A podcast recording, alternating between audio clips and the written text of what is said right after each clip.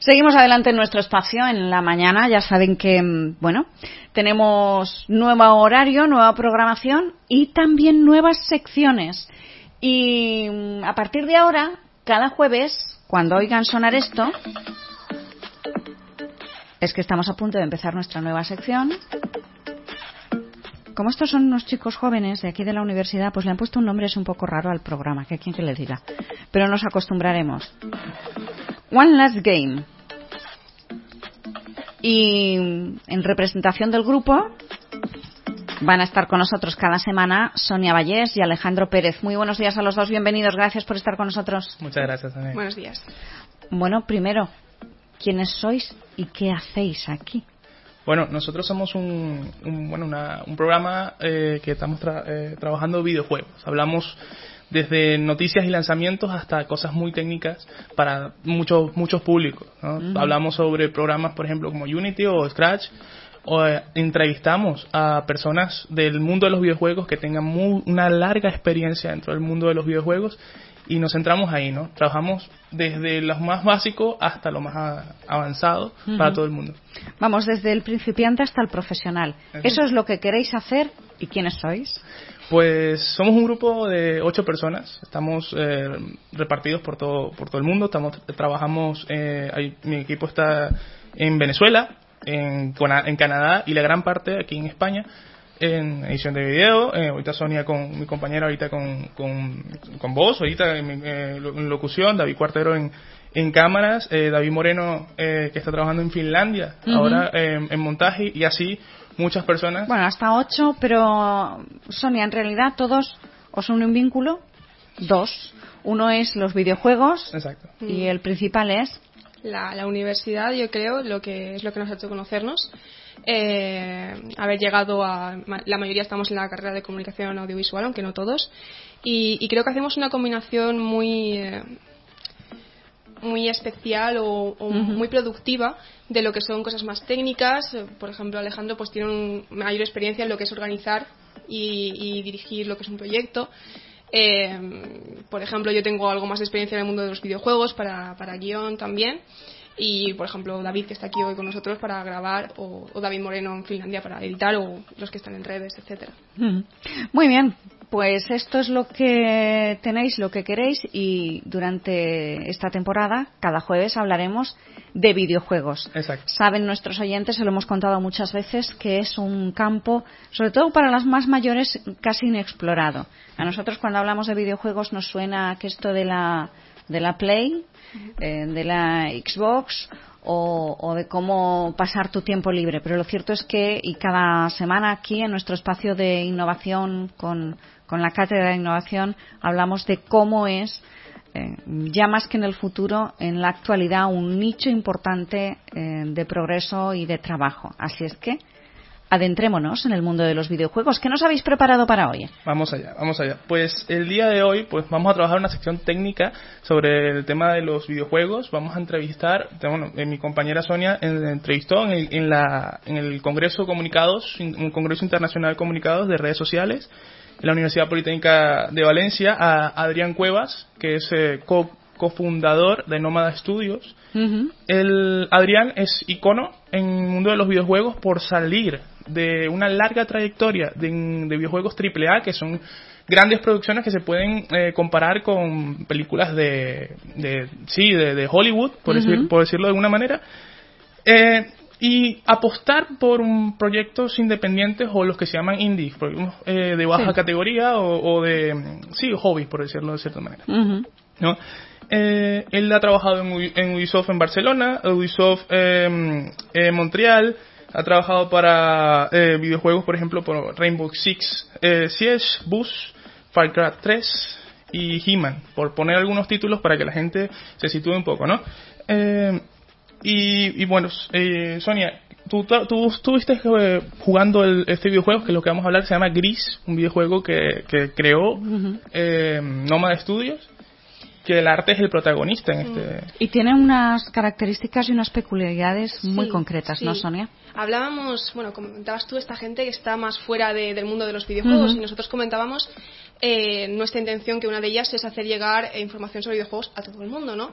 Sean o no habituales del, del mundo de, de este nuevo arte, por así decirlo. Y bueno, pues arte, Gris tiene muchísimo de eso. Gris es el primer juego de Nomad Studios. Nomad Studios se crea por y para Gris y es básicamente la, la colaboración de Adrián Cuevas, que es programador, con eh, un, eh, el primer trabajo en un videojuego de un artista. De, entonces, el, el juego, eh, que la idea surge de la idea de utilizar los colores como, como mecánica, eh, es realmente una preciosidad de ver.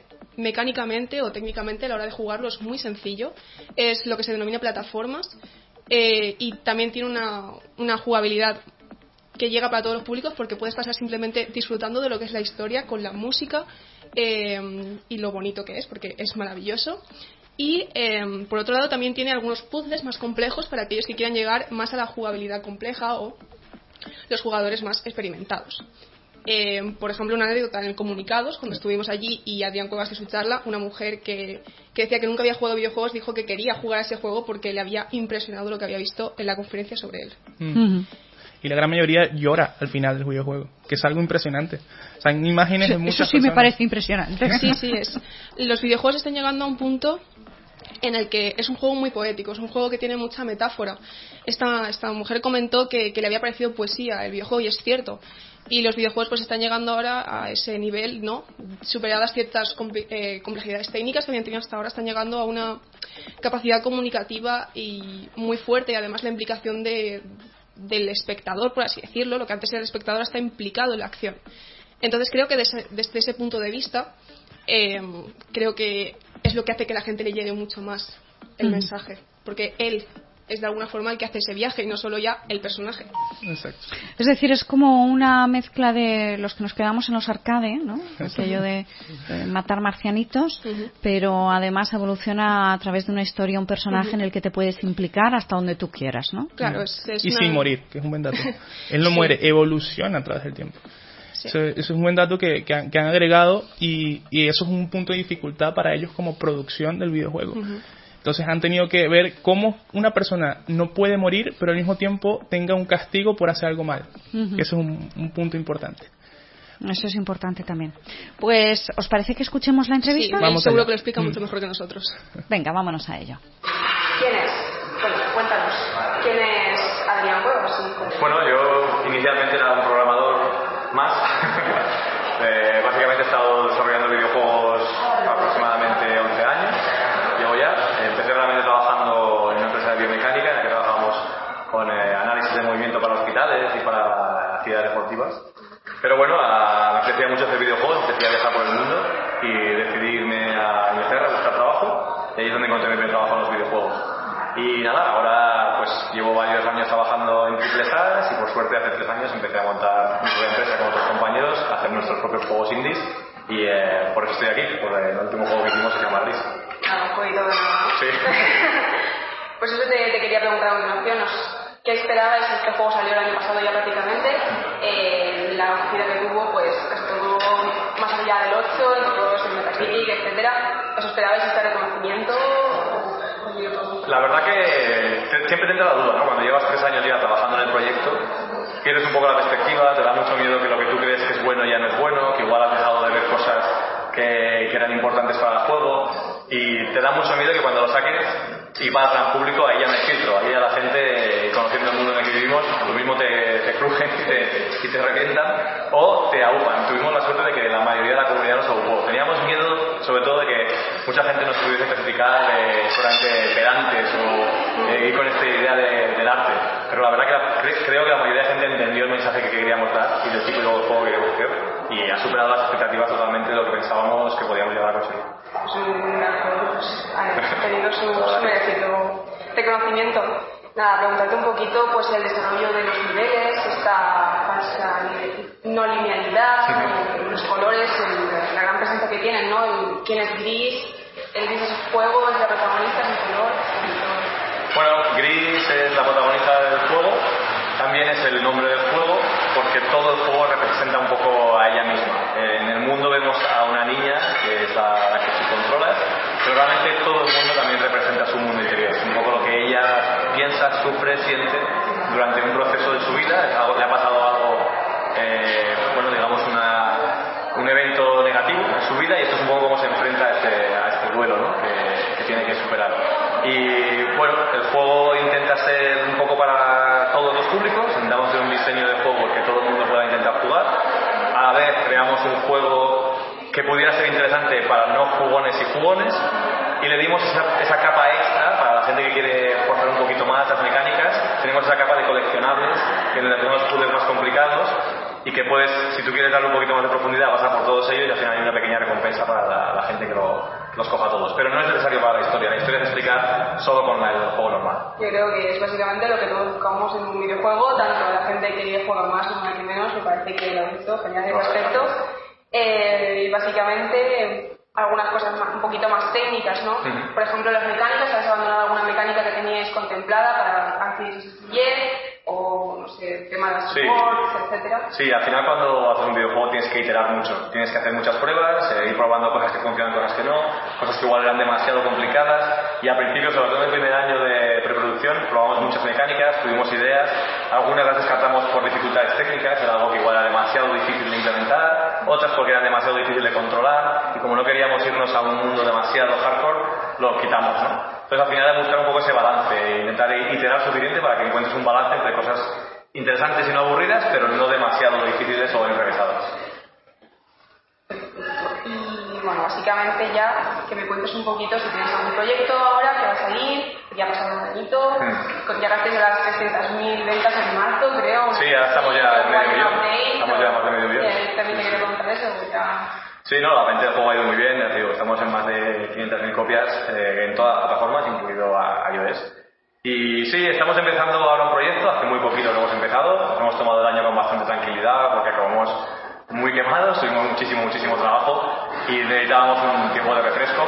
Pero bueno, al final llevamos ahora ya 4 o 5 meses en la reproducción de un nuevo proyecto, todavía no se ha anunciado, no se sabe nada, pero es verdad que seguiremos un poco con la tónica de lo que queremos que sea nómada, ¿no? Queremos que sea unos juegos en los que el arte es importante, la música es importante, que creemos que el videojuego tiene que ser una parte del de, arte que existe en el mundo y a la vez queremos siempre expresar historias un poco diferentes de las que suele haber en los videojuegos, un poco más adultas, con un poco más de mensaje y eh, por ahí irá, esta dinámica.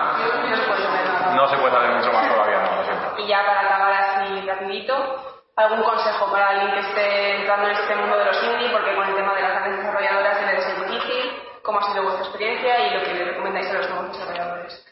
Bueno, yo creo que algo que siempre es muy, muy importante a la hora de montar tu propia empresa antes, yo creo que cualquier campo, pero los videojuegos en mi experiencia es tener experiencia antes. Eh, muchas veces cuando acabas la carrera tienes ganas de enseguida saltar al ruedo y ponerte a hacer tu propio juego y es, muy, es muy importante tener esas ganas, pero si consigues irte unos años a trabajar al extranjero o trabajar en alguna empresa grande, te va a dar una experiencia que luego va a ser muy, muy valiosa a la hora de crear tu propio. A nivel de poder planificarte, sobre todo, poder saber lo que te hace falta para hacer un juego, poder saber el tiempo, eh, los recursos. Entonces, cuanto más experiencia tengas, más fácil va a ser luego. No digo que es imposible, pero yo creo que es lo más aconsejable. Pero sobre todo lo más, más importante, y ya no es en videojuegos, si te gusta lo que estás haciendo, realmente que es la típica frase, ¿no? Si te gusta lo que haces, es un trabajo. Bueno, realmente no sé si es un trabajo, pero es más llevadero, al menos. Te darán más ganas de ir a trabajar, te darán más ganas de ir por la vida y además los videojuegos muchas veces los tenemos como algo muy difícil, ¿no? Eh, llegar a trabajar en Ubisoft o, o en informática, en Google, en Apple. Son gente humana como nosotros, tú puedes acabar trabajando allí si tú quieres, al final lo único que tienes que hacer es dedicarle horas, trabajar en ello, dedicarle pasión y acabar entrando a trabajar donde tú quieras y a dedicarte lo que quieras. Bueno, pues esto es lo que nos habéis contado en esa entrevista. Eh, Sonia, no sé si quieres añadir algo más.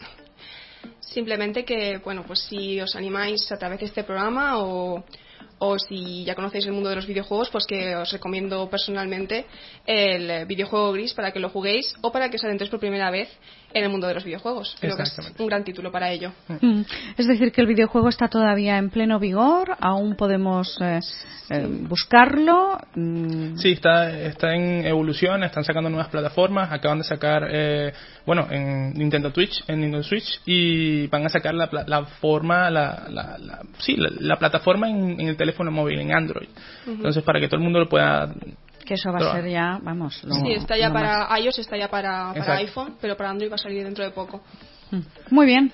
Pues eh, Sonia Vallés, Alejandro Pérez, muchas gracias. Os espero aquí la semana que viene contando más cosas de videojuegos. Muchas gracias, Carlos.